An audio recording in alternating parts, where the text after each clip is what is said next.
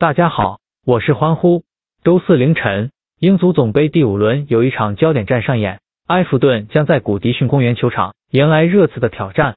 埃弗顿在经济初段表现令人惊喜，他们以四连胜开局，一度排在积分榜榜首的位置。不过，随着赛程的深入，队内陆陆续续有伤员出现，太妃糖战绩回落，排名也随之下降。目前他们排在第七。上仗面对近况不俗的曼联，埃弗顿展开出极强的韧性，在半场落后两球的情况下，太妃糖三比三逼和红魔取得一分。经历了上场的戏剧场面之后，值得留意的是，埃弗顿过去四届足总杯最好的成绩也只是到了第四轮，今届已经来到第五轮。和埃弗顿相似的是，热刺今季也曾也有上过榜首，不过在那之后，当家球星凯恩的受伤。球队的战绩出现了极大的下降，近两个月分别遭遇过联赛两连败和三连败的打击。